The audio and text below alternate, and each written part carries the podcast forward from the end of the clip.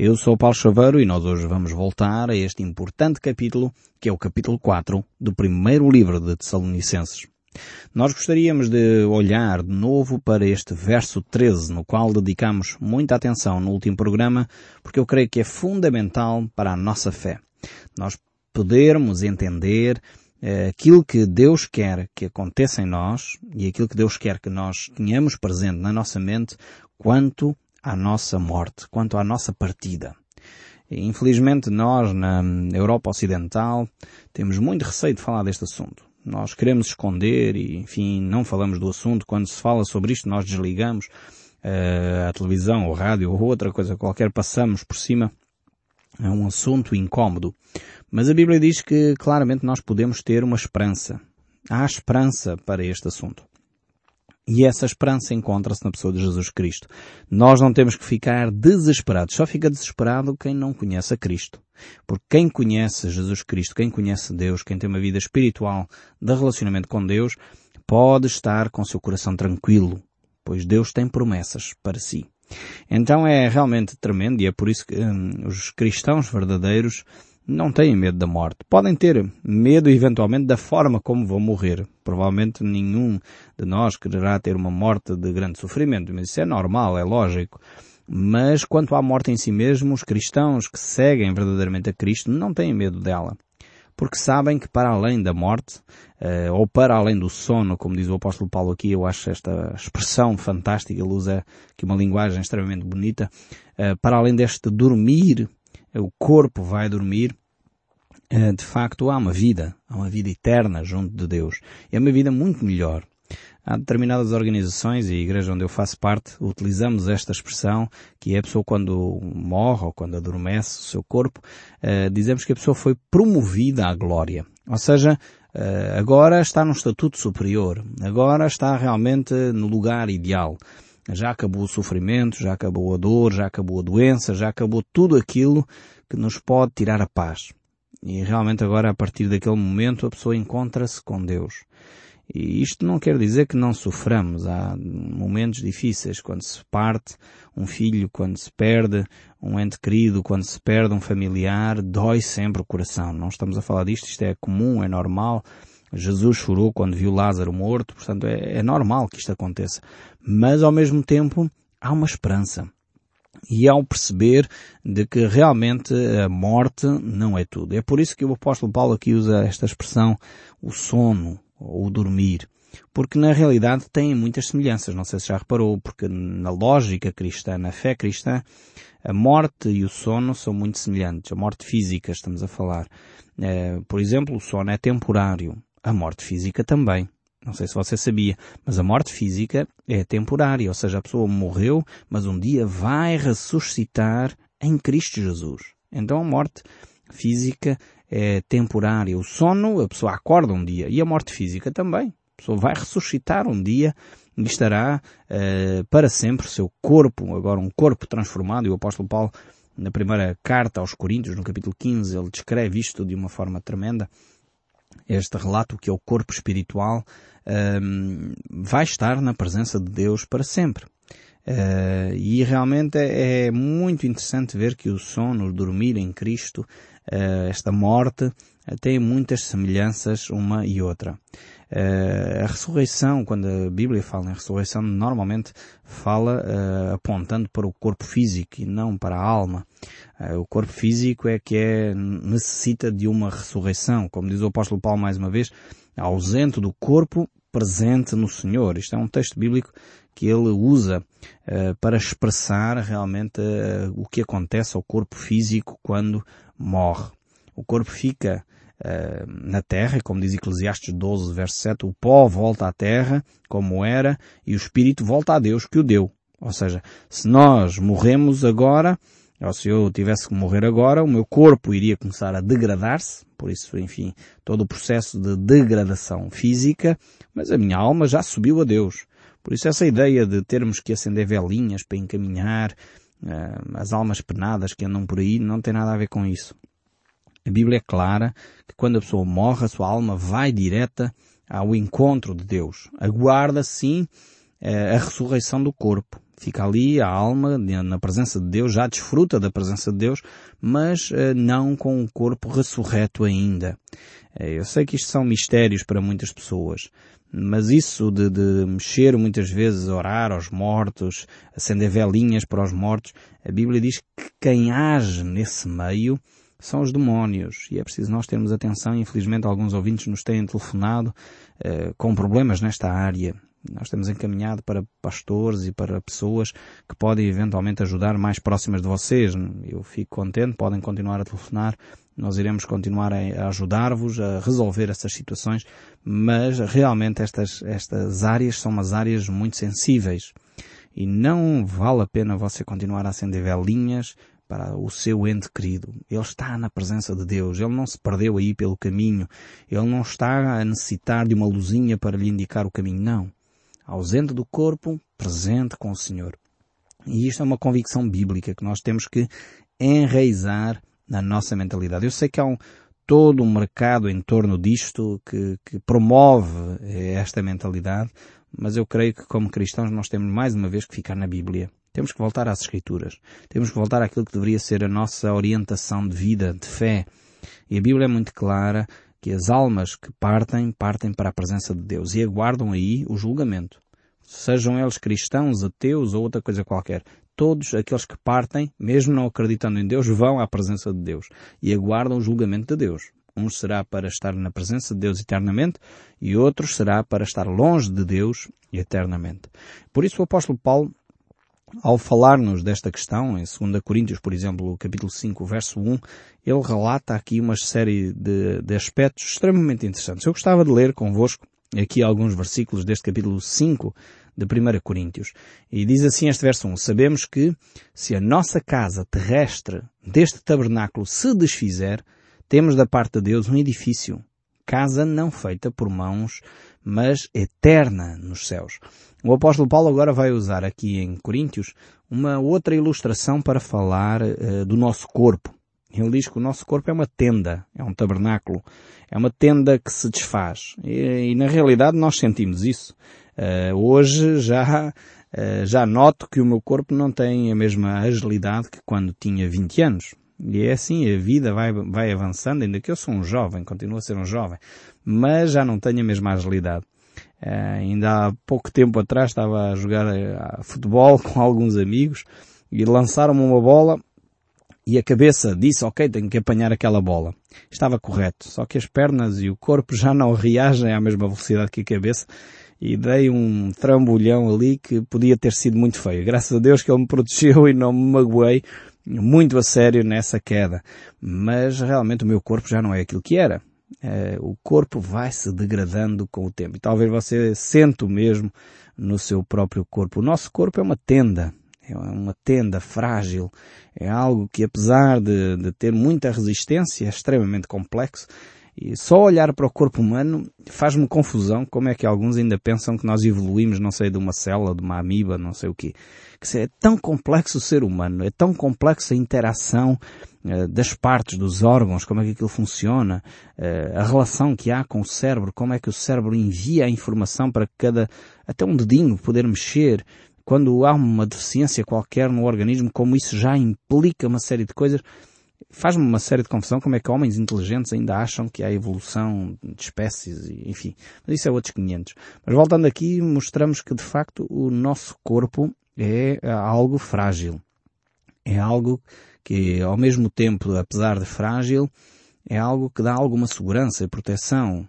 Realmente nós ficamos mais confortáveis ao perceber que aquela pessoa é assim, é aquela cara, é aquele rosto, é aquele jeito, é aquela forma de andar, é aquela forma de estar, é aquele penteado e isso dá-nos segurança. Mas o apóstolo Paulo, ao descrever esta ideia, esta imagem de tenda sobre o nosso corpo, ele prossegue no verso 2 a dizer, e por isso neste tabernáculo gememos, aspirando por sermos revestidos de uma nova habitação celestial. E se todavia formos encontrados vestidos, e não nus, pois na verdade, os que estamos neste tabernáculo gememos angustiados, não porque queremos ser despidos, mas porque queremos ser revestidos para que o mortal seja absorvido pela vida. Realmente o apóstolo Paulo tem aqui uma linguagem extremamente bela. É fantástico ver aqui como ele descreve estas verdades tão complexas que nós às vezes temos tanta dificuldade em explicar, ele pega aqui numa imagem simples, não sei se você sabe, o apóstolo Paulo era construtor de tendas. Esta era a profissão dele. Ele percebe bem deste assunto, porque ele construía tendas. E então ele sabe como é que isto funciona. Ele pega nesta imagem da sua profissão e transporta para uma série de verdades espirituais. Ele diz, ok, nós os cristãos não estamos à procura, não somos masoquistas, não somos todos mártires no sentido como algumas religiões aí promovem, vamos nos matar em prol de não sei o quê. Não. Ele diz, não, não, nem pensar.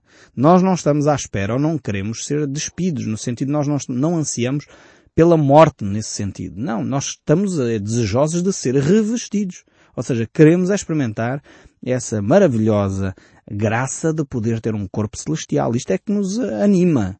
Não é uma morte, antes pelo contrário. Os cristãos são desejosos da vida. Os cristãos são aqueles que vivem, como Jesus disse, vidas abundantes, vidas, vidas intensas, vidas que fazem sentido. Provavelmente são os seres mais felizes à face desta terra porque percebem porque é que andam cá e o que é que andam cá a fazer. E a maioria das pessoas não entendeu ainda qual o propósito da sua vida, acham que o propósito é comprar uma casa maior e um carro maior.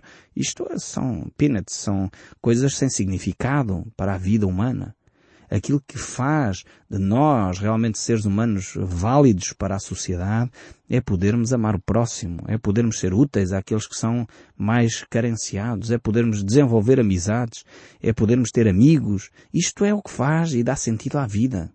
A vida isolada, egoísta, ambiciosa, conduz à destruição, ao isolamento, à morte e, infelizmente, alguns ao suicídio. Então os cristãos experimentam esta realidade de ter, uma verdade, uma tenda que se degrada, mas uma ânsia por viver e por ser revestidos de um corpo que dure mais tempo. É curioso uma conversa que há uns anos atrás, há bastantes anos atrás, alguém fez com um ex-presidente dos Estados Unidos da América, eh, John Adams. Uh, alguém perguntou, então como é que vai, Sr. Presidente Adams? Como é que está? Ao que ele respondeu, bem, eu estou bem. Mas esta casa onde eu que eu vivo é que está uma lástima, está a ruir. Ou seja, ele estava-se a referir ao seu corpo, como o apóstolo Paulo aqui se refere, ao corpo como sendo uma casa, sendo uma tenda. Ele dizia, eu estou bem, emocionalmente eu estou bem, dentro de mim eu estou bem. Agora o meu corpo é que já não acompanha. É como eu disse há algum tempo atrás. Eu tenho 16 anos. O meu corpo é que já tem muito mais. Já não aguenta os meus 16 anos. O entusiasmo que eu tenho, a vontade que eu tenho de fazer coisas, só que o corpo já não vai. Uh, estão aí, já leva mais tempo a recuperar uma lesão, já leva mais tempo quando corro. Então, tudo isso acontece porque o nosso corpo se vai degradando. Mas o verdadeiro eu tem de estar presente. É por isso que aqui o apóstolo Paulo reflete sobre estas questões de uma forma muito simples, mas extremamente profunda. E ainda neste capítulo 5 de 2 Coríntios, o verso 6, ele diz, temos, portanto, sempre bom ânimo, sabendo que, enquanto no corpo estamos ausentes do Senhor, visto que andamos por fé e não por vista. Entretanto, estamos em plena confiança, preferindo deixar o corpo e habitar com o Senhor. Esta é a nossa expectativa. Este é o nosso desejo é que de facto possamos estar com o Senhor o quanto antes. É por isso que os cristãos, diante da morte, não ficam desesperados, mas ficam, enfim, tranquilos porque o seu ente querido partiu para este lugar de descanso, para esse encontro com o Senhor. E isto é o que todos nós, cristãos verdadeiros, genuínos, ansiamos. Não desesperamos, mas ansiamos. E o apóstolo Paulo prossegue agora voltando a primeira de São Licenses 4, ao verso 14. Ele diz, Pois se queremos que Jesus morreu e ressuscitou, assim também Deus, mediante Jesus, trará em sua companhia os que dormem. Ou seja, uh, realmente há pessoas que duvidam de que haja ressurreição. Alguns depois misturam e confundem uma série de coisas e chamam reencarnação em vez de ressurreição. A reencarnação a Bíblia não dá espaço. A pessoa que morre, morre uma vez e depois uma vez morta vai à presença do Senhor e acabou. Não há possibilidade de reencarnar num cão, num gato ou numa outra pessoa qualquer eh, para se redimir da vida passada. Não há espaço para isso, isso é uma, uma, invenção de alguns grupos religiosos e que não tem fundamento nas Escrituras. Então alguns ainda pegam algumas ideias que não estão fundamentadas, não estão bem alicerçadas nos originais e de facto tentam torcer as Escrituras. Mas a Bíblia fala aqui sim de ressurreição, não de reencarnação. Então há ressurreição há uma vida que vai reiniciar, ressuscitar este corpo, assim como Cristo foi o primeiro que ressuscitou. Por isso a importância de entendermos a ressurreição. Jesus Cristo não ressuscitou só em espírito, como alguns pretendem dizer. Não. O seu corpo foi realmente ressuscitado, um corpo glorioso, um corpo eterno, eh, mas que é um corpo ao mesmo tempo que se materializa, que dá para ser visível, que é reconhecido. Então as características do corpo espiritual eh, têm algumas semelhanças ainda com o nosso corpo material, mas que é substancialmente diferente. Eu não vou aqui entrar em grandes questões como é que é este corpo. Eh, quando nós estudamos 1 Coríntios 15 eh, já falámos disto largamente. Mas a Bíblia fala-nos, uh, e ele fala então que Jesus Cristo vai trazer consigo aqueles que dormem. Aqui o dormir tem a ver com a morte. E a Bíblia fala-nos de três tipos de morte. Eu não sei se você sabia.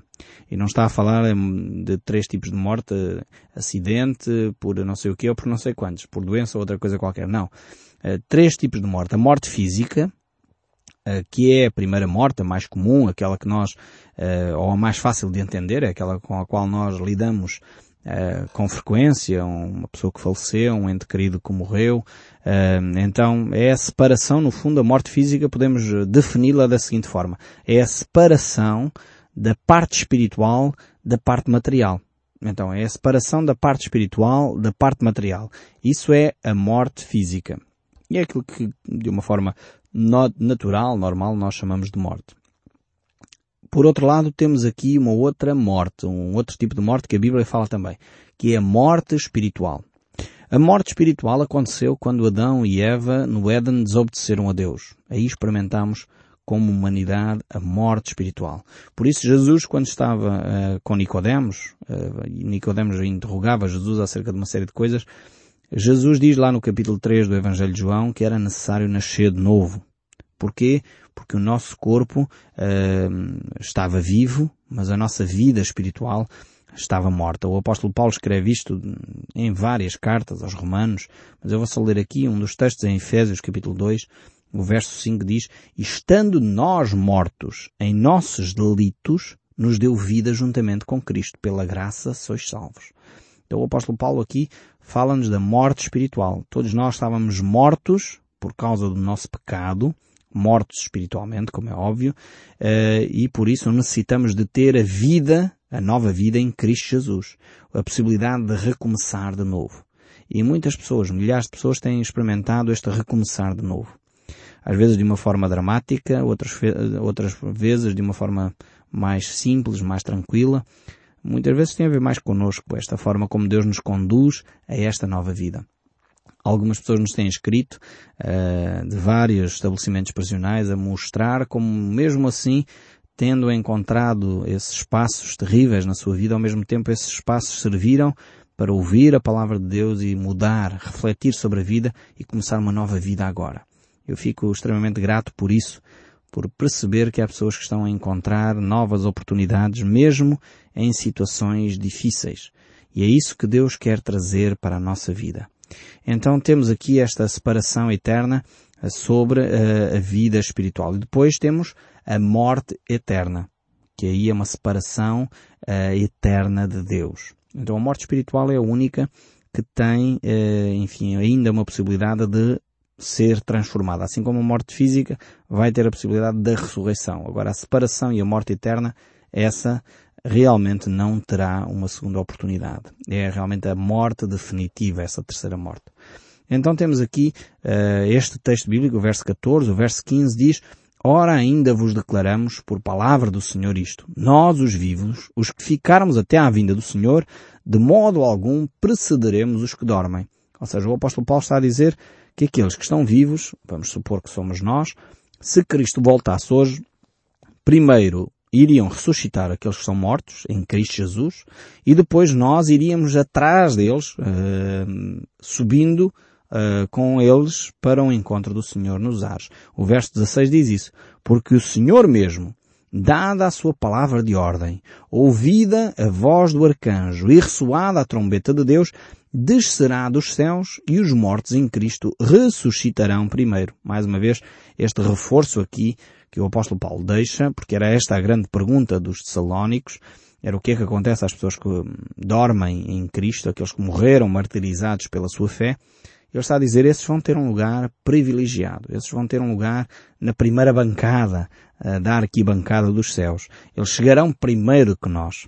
É o que ele está a tentar dizer. Aqueles que estão vivos serão também levados para junto do Senhor, mas serão uh, após estes terem ressuscitado. E este aqui é um relato uh, tremendo. E aqui temos uma expressão muito interessante, que é o próprio Senhor.